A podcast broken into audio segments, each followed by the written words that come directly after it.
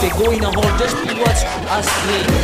Ruhig am Ball, emotional im Zweikampf. Mr. Futsal, the Mr. podcast. Futsal, il podcast. Mr. Futsal, el podcast.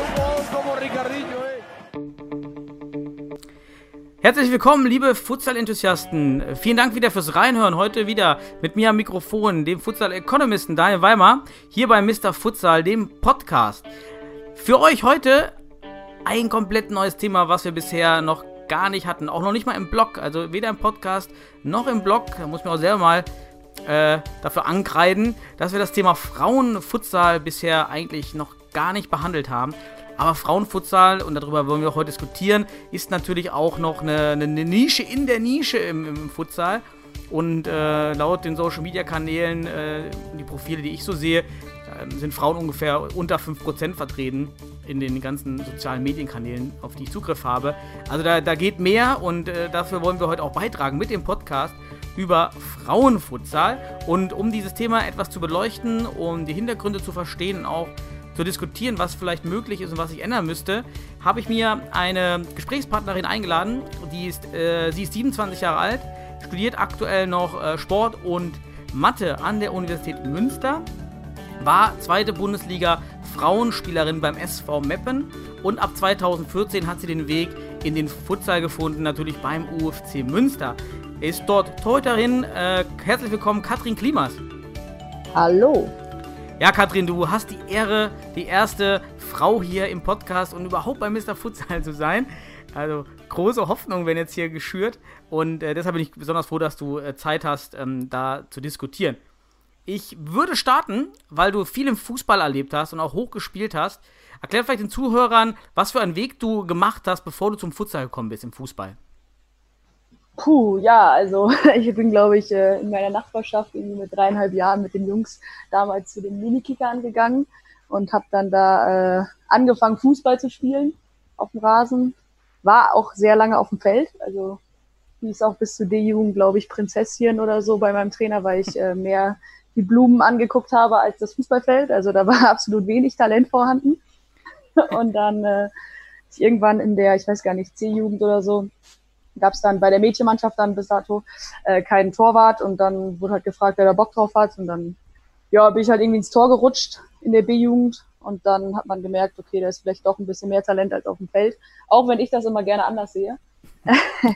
Aber ähm, genau, und dann bin ich irgendwie über verschiedene kleine Vereine in Münster, über irgendwie alle Ligen, glaube ich, habe ich mittlerweile gespielt im Frauenfußball, außer die erste Liga, irgendwie zum SV Meppen gekommen genau, habe dann da sechs Jahre ähm, in der zweiten Liga gespielt. Hat auch mal sehr viel Spaß gemacht mit den Mädels und parallel halt auch noch Futsal. Also ich habe Futsal dann, glaube ich, relativ parallel mit dem Wechsel zum SV Meppen auch angefangen und genau, habe dann jahrelang beides gleichzeitig gemacht. Und jetzt mittlerweile halt nur noch Futsal. Vielleicht für alle, die sich im Frauenfußball und ich auch natürlich habe wenige Einblicke eigentlich. Wie oft macht man ein Training in der, in der zweiten Fußball-Bundesliga Frauen? Ähm, ja, dadurch, dass wir halt alle irgendwie gependelt sind und keiner, also wenig Leute in Meppen gewohnt haben, haben wir dreimal die Woche eigentlich auf dem Platz trainiert. Und dann hatten wir immer noch unsere individuellen Kraftpläne, die wir dann zu Hause absolvieren konnten. Also schon äh, höheres Niveau als äh, vielleicht auf dem Niveau eben Regionalliga Fußball. Ja, genau, also. Zum Beispiel so auf dem Niveau wird man es wahrscheinlich einpendeln. Also drei bis viermal die Woche irgendwie Mhm. sind wir dann, hatten wir dann Training. Ihr seid, ihr seid dann aus Münster nach Meppen gependelt. Ist nicht gerade um die Ecke, oder? Nee, also wir sind äh, dadurch, dass Münster ja irgendwie die, mit Osnabrück die nächste Studentenstadt so ist. Und dann waren wir halt immer, eigentlich immer mindestens zu zweit und sind dann irgendwie nach Meppen gependelt. Jetzt zum Ende waren wir, glaube ich, fünf oder so. Und dann immer alle zusammen im Zug nach Meppen eine Stunde. Also habt ihr schon die Leidenschaft gelebt, weil wenn man den Weg auf sich nimmt, ähm, Respekt. Ich nehme mal an, in der zweiten Bundesliga Frauen gibt es vielleicht eine Aufwandsentschädigung, aber auch mehr nicht. Ja, also ich würde, äh, es wurden die Fahrtkosten erstattet. Also das Okay. ist, ist eigentlich mit so einem, als Zugfahrer mit einem Plus-Minus-Null rausgegangen. Also ist, ist ja schon echt verrückt, dass man im, im Aufwand, im sportlerischen Aufwand dann eher Oberliga, Regionalliga Fußball ist, aber in der Bezahlung dann eher Kreisliga A. Fußball. Ja, das so, ne? ist leider das Ding bei den Frauen. Also gibt's. Es gibt auch welche, die Verträge haben oder auch Vereine, bei denen sicherlich mit Geld gearbeitet wurde in der zweiten Liga. Aber es ist halt nicht die Regel. Ja, kommen wir später nochmal zur, zum Schwenk, was muss ich ändern. Denn äh, das, also kann das ja auch nicht bleiben. Äh, vielleicht ist ja ein Futsal, schauen wir gleich ein bisschen anders. Dann äh, will ich aber erstmal weitergehen in deiner Futsal-Karriere. Dann hast du eben 2014 angefangen mit dem Futsal-Spielen. Wie bist du denn oder über wen über bist du zum Futsal denn gekommen? Ja, das war irgendwie auch so ein kleiner Zufall. Also ähm, durch Sportstudium oder generell durch Studium in Münster kennt man halt irgendwie relativ viele Menschen. Und dann wurde irgendwie in einem Kurs, wurde einer Freundin erzählt, dass kein Torwart bei den Futsaldamen da ist. Und dann wurde ich halt einfach gefragt, ob ich nicht mehr vorbeikommen möchte. Dann war ich halt einmal beim Training. Mein erstes Training lief auch so ab, dass ich direkt einen Ball ins Gesicht bekommen habe. Und dann äh, von unserem damaligen Trainer. Und ähm, dann hat es mir irgendwie trotzdem sehr viel Spaß gemacht. Dann bin ich irgendwie da geblieben. Genau, das passte dann auch immer ganz gut mit dem Fußball, den Trainingstagen und ja. Wie oft, hab, nicht wieder weggekommen. wie oft habt ihr trainiert am, damals? Äh, einmal die Woche. Mhm. Futsal. Bis heute hat, habt ihr dann heute zweimal oder auch immer noch weiter? Ja, einmal? wir haben äh, eigentlich richtiges Training immer noch einmal oder wir haben noch eine zweite Hallenzeit, die dann eher so ein in Anführungsstrichen freiwilliger Termin ist. Beziehungsweise jetzt wäre halt ein ernster Termin geworden mit Hinblick auf die EM wieder. Aber sonst war es eher so ein freiwilliger. Du hast gerade die WM angesprochen. Vielleicht nehme ich das auch direkt auf. Denn ähm, die, wir hatten ja den Podcast mit Georg von Köln über die Studentenlandschaft und Futsal und Hochschule. Und dort hat Georg ja auch schon angedeutet, dass es ja auch den Wettbewerb für Frauen einmal in Deutschland, in der deutschen Futsal-Hochschulmeisterschaft gibt, aber eben auch die europäischen Wettbewerbe gibt für Frauen. Ähm, wie habt ihr bisher dort teilgenommen oder was wäre jetzt gekommen? Ähm, ja, wir haben da eigentlich, seitdem ich spiele, jedes Jahr daran teilgenommen. Und äh, im ersten Jahr war das halt, also 2014 in Rotterdam waren das die Euser Games. Da sind wir, glaube ich, ähm, relativ unauffällig Vorletzter geworden. das war also nicht so eine Glanzperformance. Und dann hat sich das Ganze irgendwie so ein bisschen, in Anführungsstrichen, sage ich mal, professioneller entwickelt. Und dann, äh, ja, haben wir das nächste Jahr darauf, sind wir dann, glaube ich, schon im Finale gelandet, wenn mich nicht alles täuscht, und haben dann da auch leider verloren. Also sind Zweiter geworden waren wir jetzt auch mehrfach, dann mal Dritter zwischendurch, dann einmal Fünfter. Genau, und jetzt wäre halt im Sommer wieder, wären wieder die Euser Games in Belgrad gewesen. Die jetzt eben nicht stattfinden durch Corona. Genau. Ihr eben da nicht fahren könnt. Gibt es auch die Weltmeisterschaften für Frauen auf der Universitätsebene? Ja, die gibt es auf jeden Fall auch. Ähm, da wäre dieses Jahr auch eine Auswahl an Studenten hingefahren. Da hatte der Georg einiges auf die Beine gestellt, was natürlich extrem schade ist, dass es jetzt auch ausfällt auch für die Mädels, die da hätten mhm. mitfahren sollen oder dürfen. Ah, das wäre in Polen gewesen, richtig? Genau, in Posen, glaube ich, wenn ich mich alles okay. täusche. Ja, schade, haben wir alle, haben wir alle viel verpasst, glaube ich. Aber so ein, so ein Einmal-Event ist ja noch, noch tragischer, wenn auch viel in Bewegung gesetzt wurde. Da, ja. Äh, wie, wie kannst du dir erklären, dass im, dass der Futsal in Deutschland, im Frauenfutsal, ja doch wirklich unterentwickelt ist, ihr aber auf diesen, auf diesen Damenturnieren der Studenten doch eigentlich ganz gut jetzt die letzten Jahre abgeschnitten habt. Ähm, ja, ich äh, glaube halt, dass Münster so ein ganz guter Hotspot ist, weil hier viele Studenten hinkommen, Studentinnen hinkommen, die dann eventuell auch mit dem Leistungsfußball aufgehört haben, weil Studium wichtiger war oder sonst irgendwelche Gründe umgezogen und so weiter. Und dann kommen die halt zum Futsal, haben halt mega Bock drauf, weil es auch was Neues ist und meistens sehen sie, sehen sie auch direkt ganz gut aus. Und dementsprechend haben wir relativ viele hochklassige Fußballerinnen halt bei uns in der Futsalmannschaft. Mhm. Und dadurch, dass der Frauenfußball ja in äh, Deutschland nicht so gut bezahlt wird auf hohem Niveau, ähm, ist dann halt für, für Frauen meistens der sportliche Anreiz irgendwie der größte Anreiz und nicht das Geld. Und deswegen bleiben halt viele beim Futsal, weil es halt einfach Bock macht. Also, also der Vorteil, dass ihr eben von, von diesem hohen Niveau, ja, weil ihr kein Geld verdient, obwohl ihr hoch, äh, hoch ausgebildet seid, relativ zu den anderen nationalen Frauen in anderen Nationen seid ihr ja dann relativ gut ausgebildet. Äh, selbst im Futsal, ja klar. Und dann habt ihr den Hotspot, wo ihr euch dann alles zusammenfindet und könnt dann eben aus Spaß äh, Futsal spielen, weil ihr, weil die Bezahlung nicht so da ist. Und eure Vereine, nehme ich mal an, auch gar keine, kein Veto haben gegen Futsal. Gab es da mal ein Problem? ja, natürlich. Also zwischendurch gab es natürlich immer mal irgendwie das Argument Verletzungsanfälligkeit dies, das. Und dann waren wir auch immer, natürlich immer eine Woche in der Vorbereitung nicht da, weil wir da mit dieser, immer auf der EM waren. gab es zwischendurch schon irgendwie so kleine Nörgeleien, aber irgendwie war mir das dann auch immer relativ, ich sag mal, egal, weil bisher auch kein Geld geflossen, also können die mir halt auch einfach nichts. Kann ich machen, was ich möchte. Ja, ein Vorteil von keiner Bezahlung, absolut, mehr Freiheit. die, weil du gerade gesagt hast, die, die Nachteile, die der Trainer von, äh, von dir aufgezählt hat, ja, Verletzungsanfälligkeit. Natürlich gibt es das andere Argument, dass du deine Fußballausbildung oder deine Fußballperformance steigerst durch das Torwart-Futsal-Training. Wie, wie hast du das denn erlebt, dich selber in der Entwicklung? Hilft dir das Futsal-Torhüterspiel ähm, auch dann auf dem Großfeld und in welchen Aspekten? Ähm, ja, also ich denke schon, das hilft auf jeden Fall. Also Erfahrung hilft ja immer. Und ähm, ja, gerade so die 1 gegen 1 Situation oder Nahdistanz-Situation im Fußball waren dann halt natürlich auch immer mein Steckenpferd, wo ich dann immer ganz gut glänzen konnte, auch durch die Erfahrung im Futsal. Ja, jetzt, also bei der Raumbeherrschung und so hilft der Futsal jetzt nicht unbedingt mit dem Torwart viel weiter. Aber gerade so diese kurzen, nahen Distanzen bringen einen da irgendwie schon voran. Wer hat dich denn äh, drin? Die hat es ja angesprochen, ihr habt einen ähm, Spielertrainer gehabt. Wer hat dich denn am Anfang beim UFC oder wann habt das angefangen, dass du auch richtig Torwarttraining hattest? Ähm, Torwarttraining am Anfang immer mal mit den Jungs zusammen tatsächlich. Also wir arbeiten ja extrem eng mit unserer Herrenmannschaft zusammen. Und da sind ja immer irgendwelche Jungs, die schon ein bisschen mehr Erfahrung haben oder so. Und dann hat es eigentlich immer der Moritz Out gemacht. Das mhm. Torwarttraining und macht es jetzt eigentlich auch immer noch, wenn er Zeit hat oder wenn er, wenn es irgendwie reinpasst. Also dann hast du dann schon von Anfang an doch Infos bekommen, dass das Futsal-Torhüterspiel doch anders ist. Und äh, dann die, hast du die Handschuhe dann schon an direkt weg, weggemacht? Ja, also, genau, Handschuhe habe ich relativ schnell gemerkt, dass man die nicht braucht. Ansonsten so diese ganzen Techniken und so, ich würde sagen, im ersten Jahr war das eher noch ein Fußballähnliches Spiel, was ich da gespielt habe. Und dann hat sich das so nach und nach, man macht ja dann auch viele Erfahrungen, sieht viele andere Torhüterinnen, wie es läuft und dann kann man sich da sehr viel abgucken. Es gibt ja die, die spanische Futsal-Torwartschule, die sehr stark auf Beinabwehr setzt. Und dann eher die brasilianische Torwartschule, die viel mehr auf Handabwehr setzt. Merkst du für dich, da du ja im Fußball noch aktiv bist und dann ja eher handaktiv bist, dass die, dass die brasilianische, der brasilianische Stil für dich eher was ist oder weiß nicht, was Moritz macht, wahrscheinlich auch Spanisch dann irgendwie? Ja, der macht es auf jeden Fall eher Spanisch, weil der halt auch aus dem Handball kommt und dann dieses flache Abtauchen definitiv nicht gelernt hat.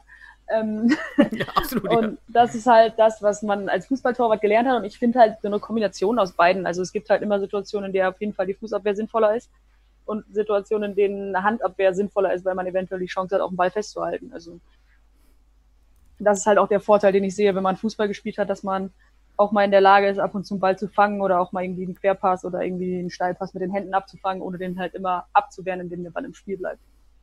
Ja, es hat so jeder seine Vorteile. Der vom Handball kommt, hat bestimmte Vorteile, der vom Fußball genau. kommt. Und du hast ja sogar, wie ich gelesen habe, sogar den Vorteil, dass du auch noch zusätzlich Handball spielst. Kannst, wie kommt es denn? Wie, erstens, wie schaffst du das? Und wie kam es dazu?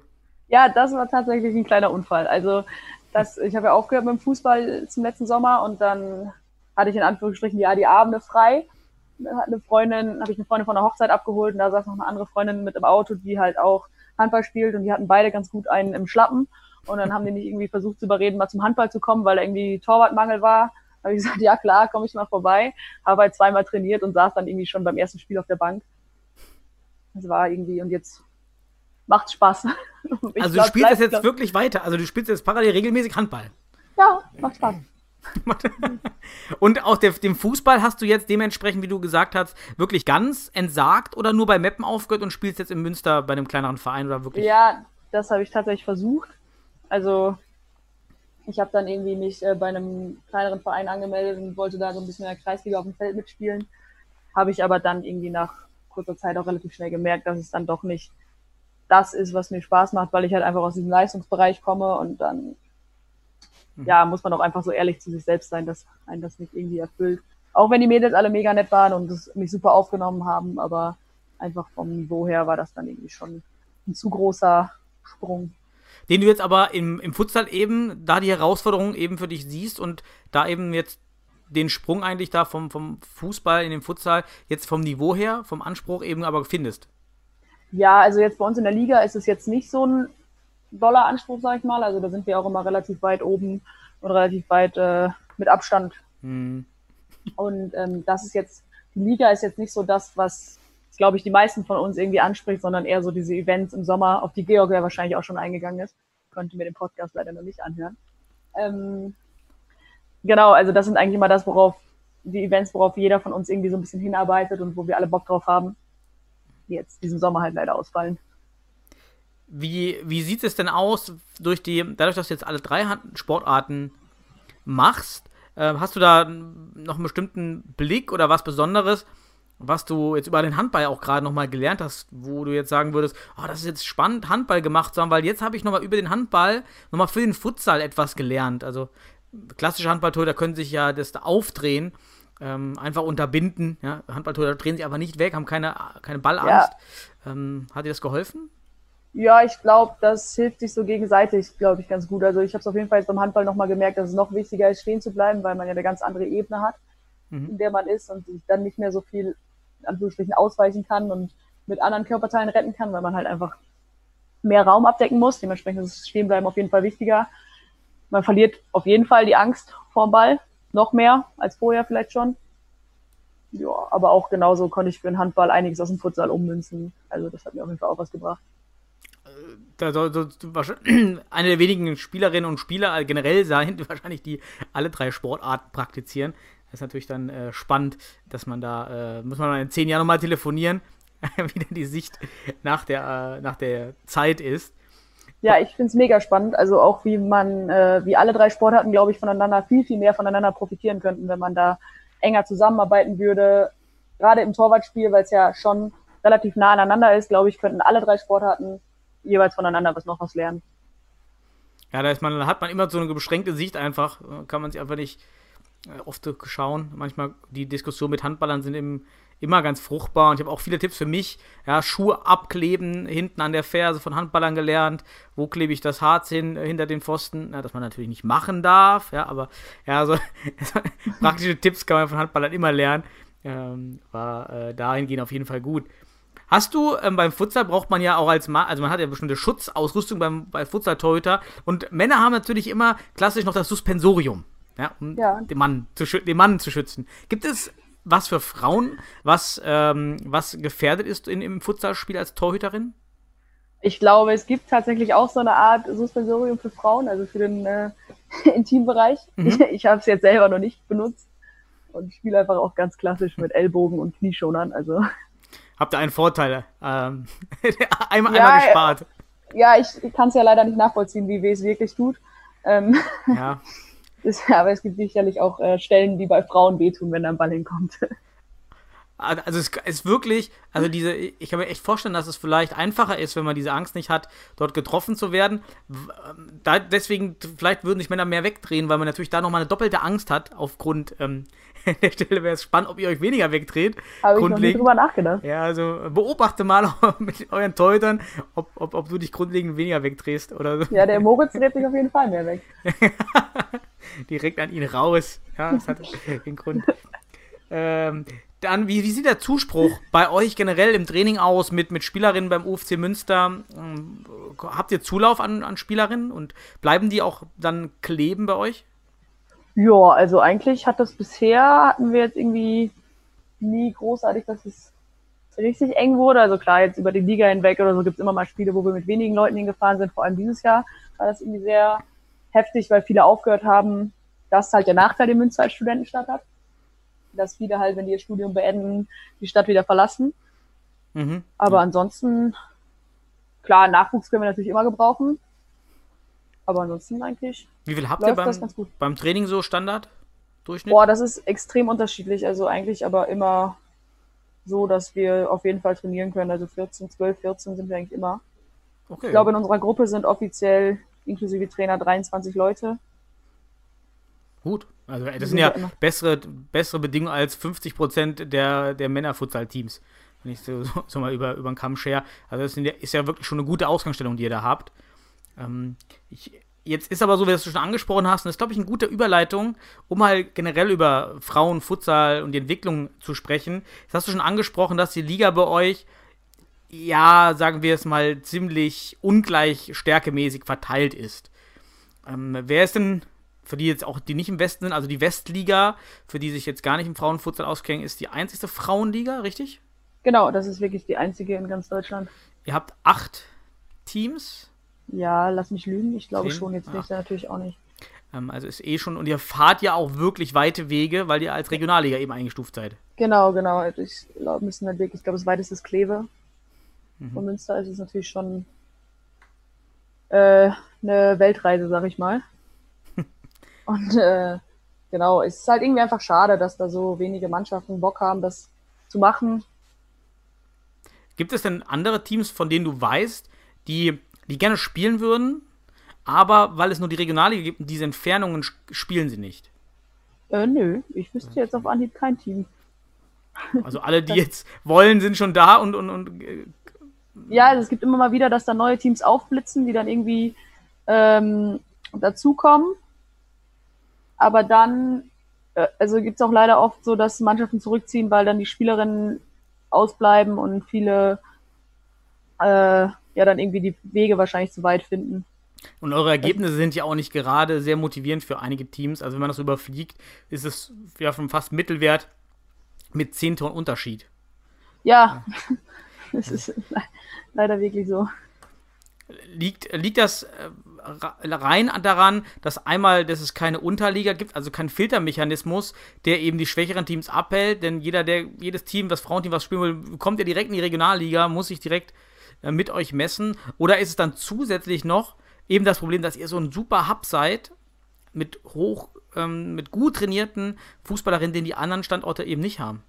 Ja, das ist, könnte vielleicht wirklich so ein Punkt sein. Also ich glaube einmal natürlich dieses Filtersystem, jeder, der spielen will, kann halt bei uns mitspielen.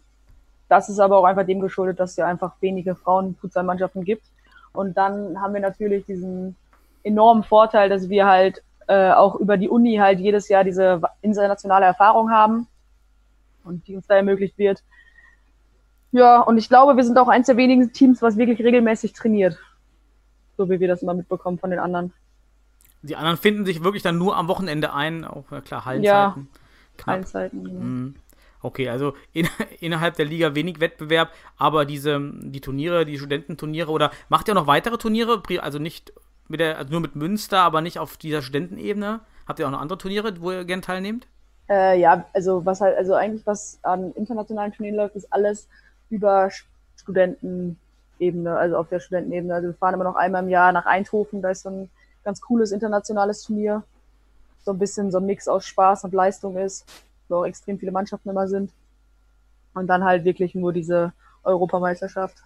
Oder jetzt dieses Jahr hat unser Trainer Fabian Nehm auch äh, noch versucht, ein internationales Turnier mit irgendwelchen bekannten Mannschaften, die man ja über die Jahre so kennenlernt, zu organisieren. Aber das ist jetzt alles leider ins Stocken geraten. Dammit, Corona, ja. Mal wieder. Ja. Die, wie, wie würdest du den deutschen Futsal im Frauenbereich äh, mit dem internationalen Bereich vergleichen? Ich muss sagen, ich kenne mich gar nicht international im Frauenfutsal aus. Ich weiß nicht, welche Ligen im Frauenbereich wirklich stark sind. Kannst du da ähm, was dazu sagen, wie, wie die Futsalstruktur da weltweit aussieht und im Vergleich zu Deutschland?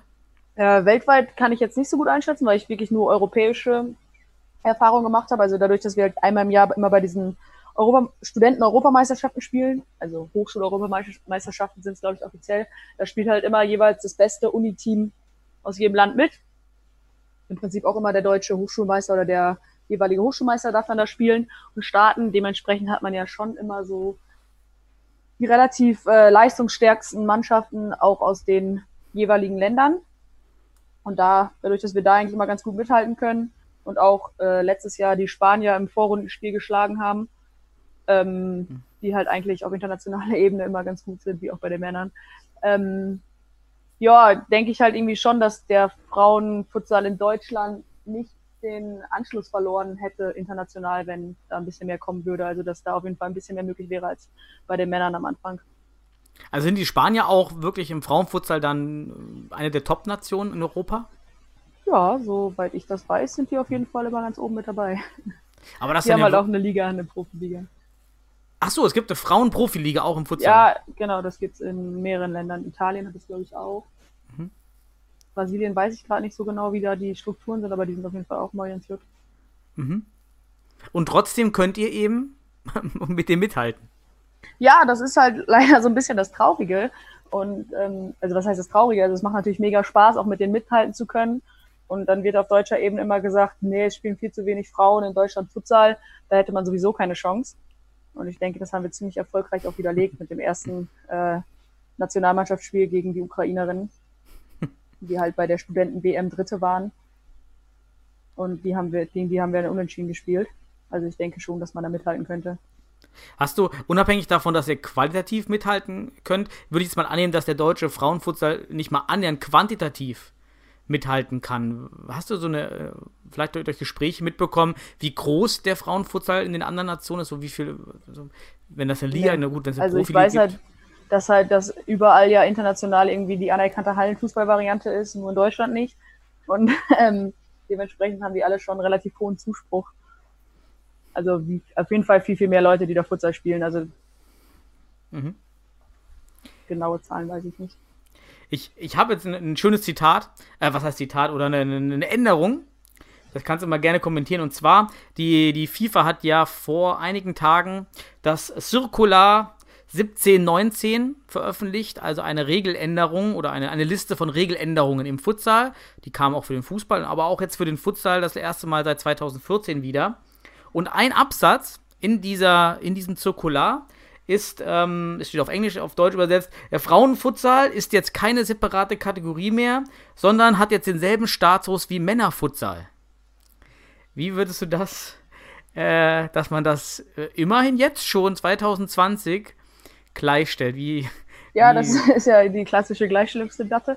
Ähm, ja, also wenn das wirklich, äh, wenn die FIFA das wirklich so sieht und auch so umsetzt, dann ist das natürlich eine 1A-Aussage. Also dann erwarte ich aber auch Großes. aber ähm, ja, ich glaube, komplett gleichzusetzen ist es leider einfach nicht. Also das ist auch einfach dem Medieninteresse geschuldet, so ein bisschen. Also ich denke, dass der Männer-Futsal wie auch der Fußball einfach mehr Zuschauer generiert. Und ähm, wobei ich glaube, dass Futsal da sowieso noch attraktiver sein kann, auch auf Raumniveau, einfach weil die Halle halt so klein ist. Aber ähm, ja, dass man jetzt nicht, also es erwartet ja auch keiner, dass man auf das gleiche Niveau oder auf die gleichen finanziellen Mittel hinarbeitet, die es jetzt irgendwie seit Jahren im Männerfutsal gibt, sondern einfach, dass die überhaupt, also dass Frauen überhaupt gesehen werden, gerade in Deutschland, also international von anderen Verbänden werden sie ja schon gesehen, nur halt irgendwie Deutschland nicht. Ja, aber dann ist es ein Schritt, dass die FIFA da wenigstens anscheinend den Status geändert hat. Äh, weißt du, warum es vorher, inwiefern es eine separate Kategorie, also warum es vorher nicht dem Männerfutsal gleichgestellt war? Hast du da eine Ahnung? Wahrscheinlich war es in einer anderen Sparte. Frauensport ja. oder irgendwie so und dann so wie Futsal auch mal Breitensport in Deutschland war und jetzt wenigstens Futsal eigenständig ist. Ja, aber äh, kommt das natürlich. Du, du hast gerade das, das schöne Stichwort Gleichberechtigung ähm, angesprochen und da bin ich jetzt mal ganz gespannt auf deine Meinung. Meine These ist für den Futsal, also gerade für den Futsal, aber auch für den Fußball eigentlich, dass es eigentlich ja aktuell, der DFB schreibt sich das immer so ein bisschen auf die eigene Fahne, dass man ja diese Frauenligen hat und dass das ja, dass man die Frauen fördert und dass das ja der, der Gleichberechtigung äh, steht. Äh, in meinem Verständnis hat man aber separate Sportarten und die Frauen dürfen nicht im Männerbereich spielen, also ja eigentlich keine Gleichberechtigung. Was spricht für dich, wenn man es im Fußball schon nicht hinbekommt? Siehst du es wenigstens im Futsal? Und das ist meine These, die du mal vielleicht äh, kommentieren kannst, dass ich würde sagen, dass die Frauen, dass man den Frauen, Männerfutsal für die Frauen auch ähm, öffnen sollte. Denn die, die Distanz von Frauen zu Männern ist im Futsal geringer als auf, im Fußball. Ähm, würde ich sagen. Also ich glaube, dass auf internationalem Niveau, wenn ein austrainierter Leistungssportler gegen eine Frau antritt, dass einfach auch die Sprintgeschwindigkeit und die kurzen Strecken bei einem Mann definitiv besser, also schneller sind als bei einer Frau. Bis zum gewissen Niveau glaube ich, dass man als Frau halt mit Männern mithalten kann, aber niemals auf der gleichen, ich glaube nicht auf der gleichen Liga-Ebene. Okay, nee, das stimmt, da gebe ich dir vollkommen recht. Ähm, ich habe jetzt, dann habe ich das nämlich falsch oder unvollständig erklärt. Ich, ähm, dass die Frauen, wenn man es öffnet im Futsal, zum Beispiel, könntet ihr, äh, würde ich jetzt mal annehmen, ohne euch gespielt zu haben, zu sehen, aber von eurer Ausbildung her aktuell durchaus ähm, in den zweiten Futsal-Ligen oder in den Regionalligen trotzdem mitspielen? Ähm, ja, mitspielen wahrscheinlich schon und ich glaube auch technisch und taktisch sind wir da auf einem ganz guten Niveau unterwegs. Allerdings äh, merkt man ja auch, wir trainieren richtig oft auch mit den Jungs zusammen. Mhm. Und dass mal immer ein, zwei Leute von uns bei denen mittrainieren oder dass wir auch mal komplett gemischt trainieren, auch mit unserer zweiten Mannschaft. Ja, und da merkt man schon, also wenn so ein Mann einfach den Ball an einem vorbeispielt und einen Sprint anzieht, dann läuft er halt einfach vorbei. Also das kann man dann auch nicht mehr mit einem guten Stellung, Stellungsspiel verhindern, sondern dann hat man leider einfach irgendwann diese Geschwindigkeitsunterschiede. Technisch und taktisch glaube ich, dass Frauen, aber das sehe ich im Fußball halt ziemlich ähnlich, auf äh, sehr hohem Niveau auch mithalten können. Irgendwann kommen halt einfach die körperlichen Konstitutionen an die Grenzen. Aber das ist ja ganz spannend, wenn du sagst, ihr trainiert zusammen. Ähm, das, das klingt für mich jetzt schon, dass ihr schon für die Männer auch bei euch beim UFC Münster so mitmachen könnt, jedenfalls wahrscheinlich die, die, die besten Spielerinnen von euch, dass es für die Männer auf jeden Fall eine Option ist gegenüber den schlechteren Männern, die es da noch gibt, dass, also, dass ihr eben schon mithalten könnt im Training und dass man dann ja doch sich ähm, einfinden kann. Ja, also wie gesagt, dadurch, dass viele von uns auch äh, schon einige Jahre mittlerweile spielen und dann ja auch oft auch mehr Erfahrung haben als die meisten Männer, ist es dann einfach so, dass im Training natürlich körperlich irgendwann kommt die Grenze, aber dass man im Training auf jeden Fall, glaube ich, auch ein ganz guter Sparringspartner ist für die Jungs, weil die dann halt auch mal gegen realistische Taktiken spielen können.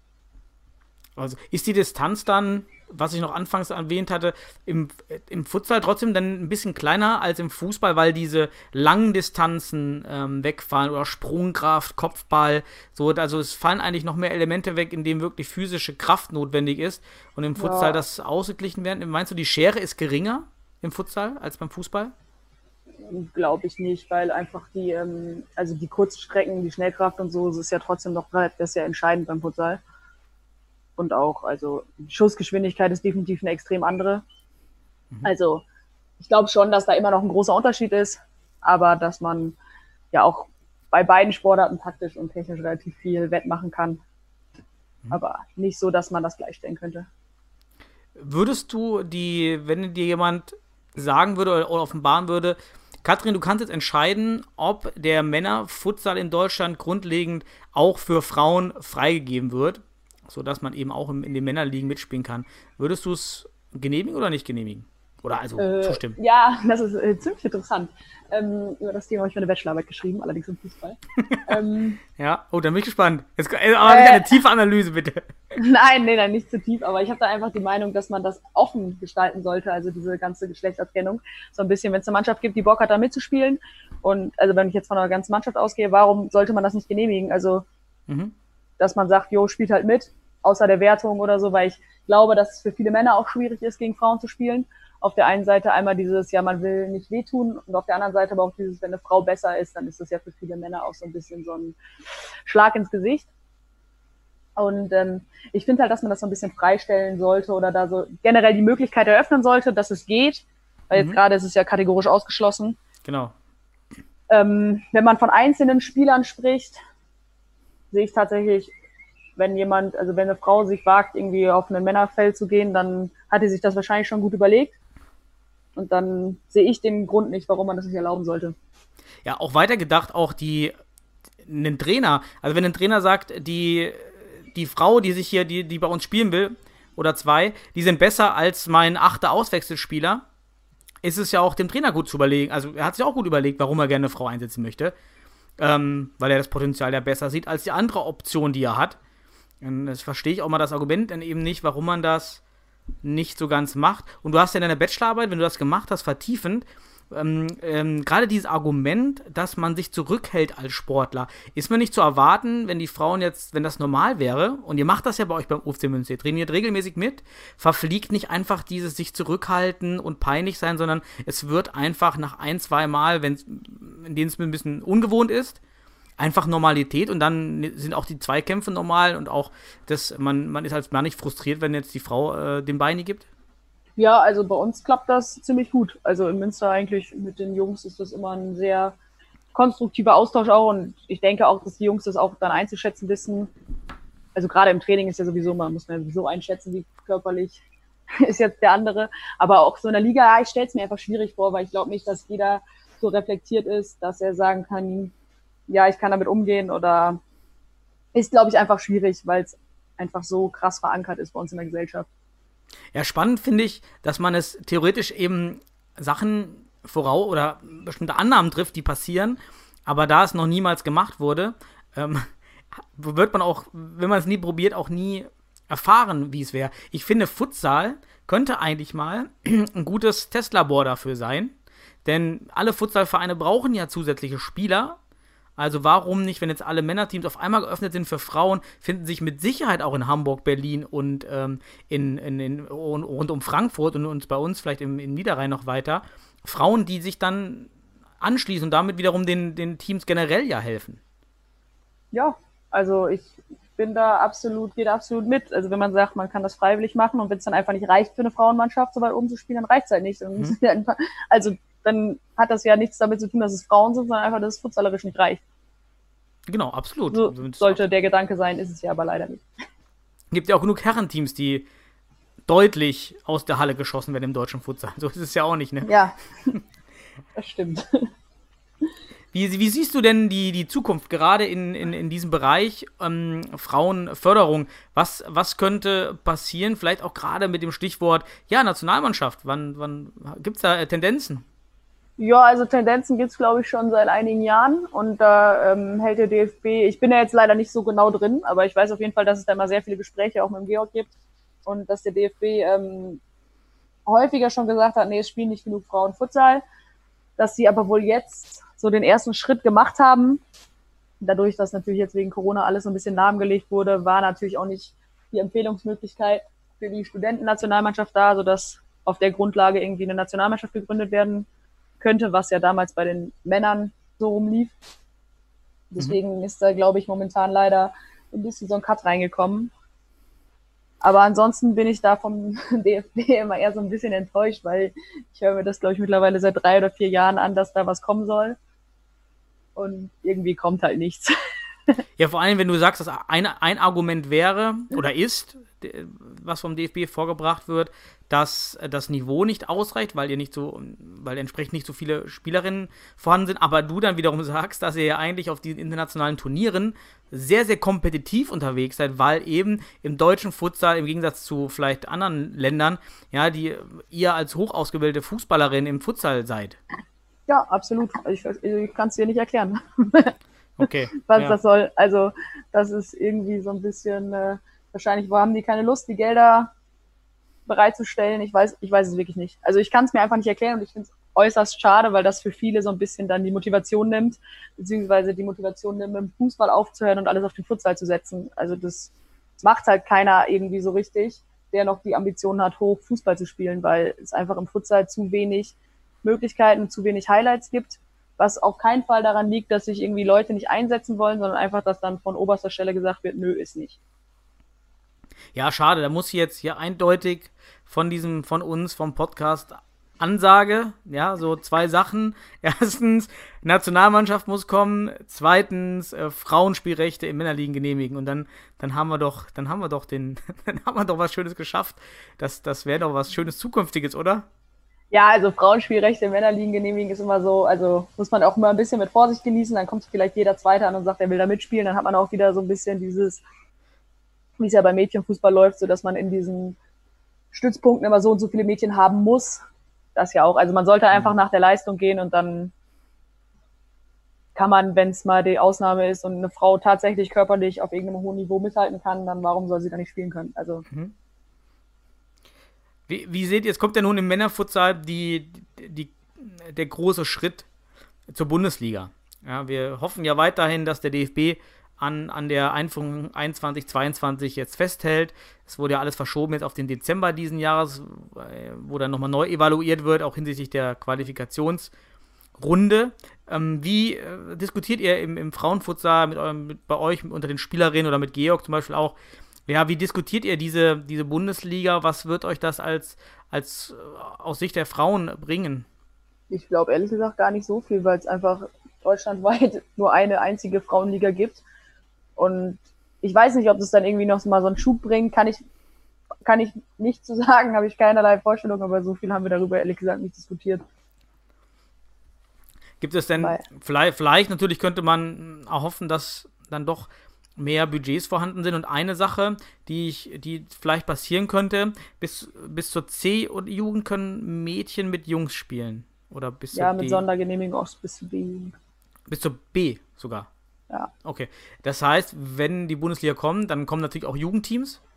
Und wenn natürlich Jugendteams kommen, dann könnte es natürlich, oder dann würde es auch passieren, dass hoffentlich dann duale Ausbildungen, jedenfalls in den Teams, die Bundesliga spielen, in den Verein Standard werden, was ja international schon ähm, bei großen Vereinen Standard ist, eben Futsal und Fußball parallel auszubilden. Dann könnte es ja auch sein, dass dann doch wieder Frauen vielleicht profitieren, weil eben die Mädchen in den Jungsteams dann auch Futsal spielen. Ja, das kann natürlich passieren. Also das wäre natürlich eine Möglichkeit, dass so funktioniert. Ich meine, sind noch einige Schritte. Ja, Erst. Erstmal Bundesliga, Ja. dann noch Jugendteams. Auch finanziell, also ist da einiges. Einige Schritte zu gehen. Äh, gibt es denn überhaupt Jugendansätze? Die, die, die Mädchen spielen ja nämlich an in, im Winter auch diese Futsalhallenturniere, die, also die Fußballmädchen, oder? Ja, das sind halt diese Hybrid-Dinger, ne? Also diese Mixed-Regeln, also trotzdem noch mit Mhm. Bande oder große Tore. Also das ist ja, es wird ja selten komplett Futsal gespielt. Und wenn, Mhm. wird es ja meistens im Vorhinein so schlecht geredet, dass dann sowieso schon keiner, Bock mehr, keiner mehr Bock drauf hat. Ist es, ist es tatsächlich bei den Frauen auch so, dass das so negativ gesehen wird, Futsal? Ja, definitiv. Also wir haben ja auch bei uns im Kreis Münster ein relativ großes Hallen-Kreismeisterschaftsturnier immer.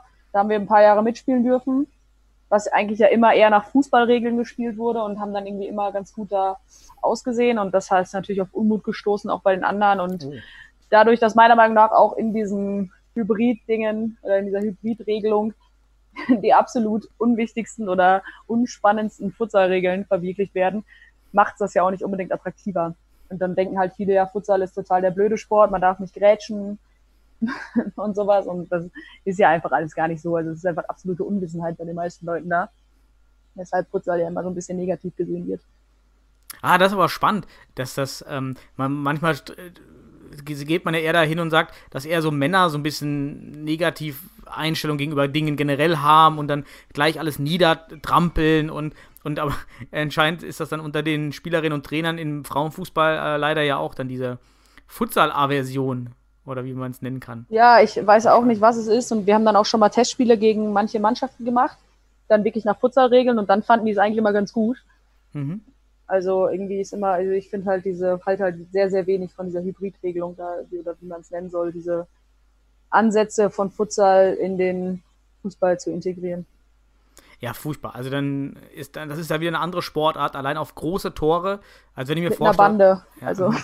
Und dann den Futsalball mit Picke, dann, dann kann man auch von der Mittellinie jedes Mal schießen. Also dann ja, ist der Ball ja auch äh, in 20% der Fällen drin. Also, oder noch mehr sogar. ja, ja, ich Da bin verstehe ich. das auch nicht ganz.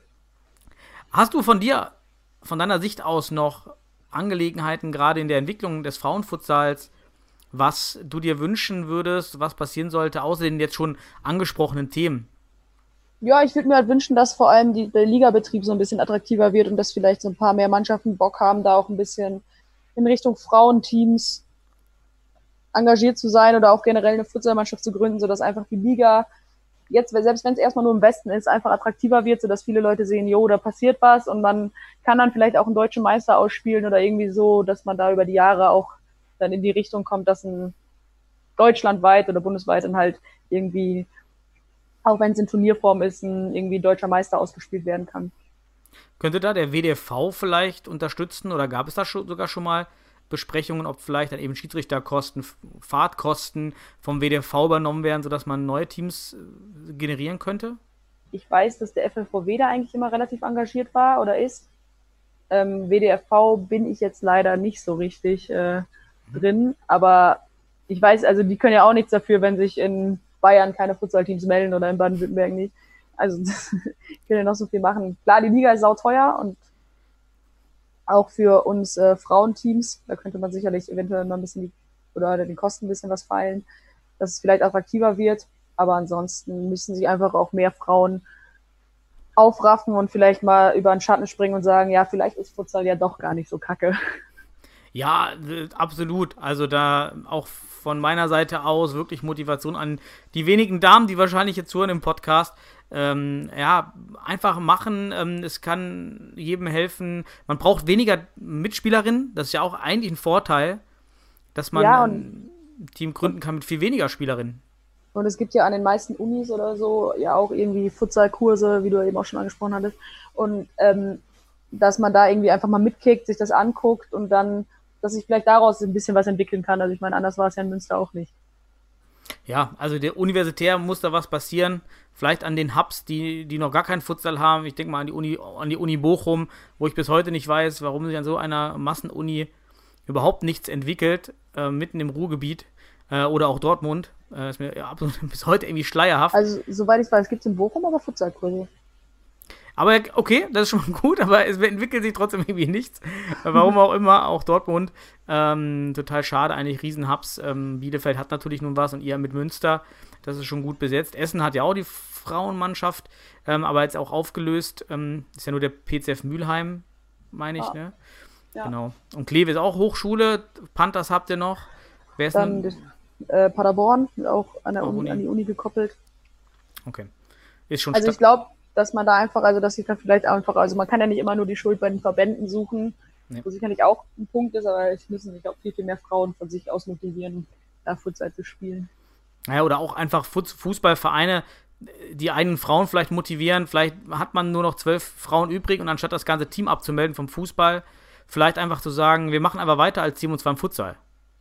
Ja, Das wäre auch was Gutes. Wahrscheinlich hören aber genau die, die diese Entscheidung treffen, nicht diesen Podcast. ja Leider. ja, also wenn du jemanden kennst, dann sag direkt, nee, löst nicht auf, macht Futsal. Ja, ich äh, schlag das immer sehr vielen meiner Freunde vor, Futsal zu spielen. Ja, dann, Katrin, dann wäre ich von meiner Seite, äh, sind wir am Ende, haben das Thema ordentlich beackert, Frauenfutsal, endlich mal. Und ähm, du hast echt viel dargestellt, wo, wo es noch hapert, wo noch viel gehen kann, wo aber auch die Vorteile liegen und warum auch Frauen absolut zum Futsal wechseln äh, sollten können oder es auch eine schöne Alternative ist, sagen wir es mal so. Ja, einfach auch mal ein bisschen Abwechslung. Also man kann ja auch mal beides machen. Genau, es ist nicht mal ausschließen, was dann auch mal leider so schnell gedacht wird, dass man dann Spieler klaut und, weiß ich. Ja, genau. Ja.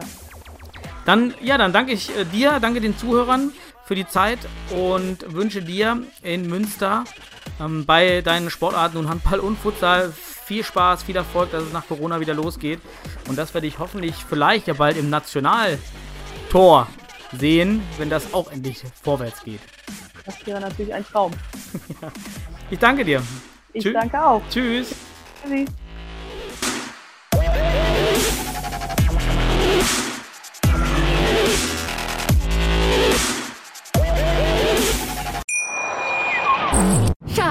Ich bin neu verliebt. Was? Da drüben. Das ist er. Aber das ist ein Auto. Ja, eben. Mit ihm habe ich alles richtig gemacht. Wunschauto einfach kaufen, verkaufen oder leasen. Bei Autoscout24. Alles richtig gemacht. Wie baut man eine harmonische Beziehung zu seinem Hund auf? Puh, gar nicht so leicht. Und deshalb frage ich nach, wie es anderen Hundeeltern gelingt, beziehungsweise wie die daran arbeiten. Bei Iswas Dog reden wir dann drüber. Alle 14 Tage neu mit mir, Malte Asmus und unserer Expertin für eine harmonische Mensch-Hund-Beziehung, Melanie Lippisch. Ist was, Dog? Mit Malte Asmus. Überall, wo es Podcasts gibt.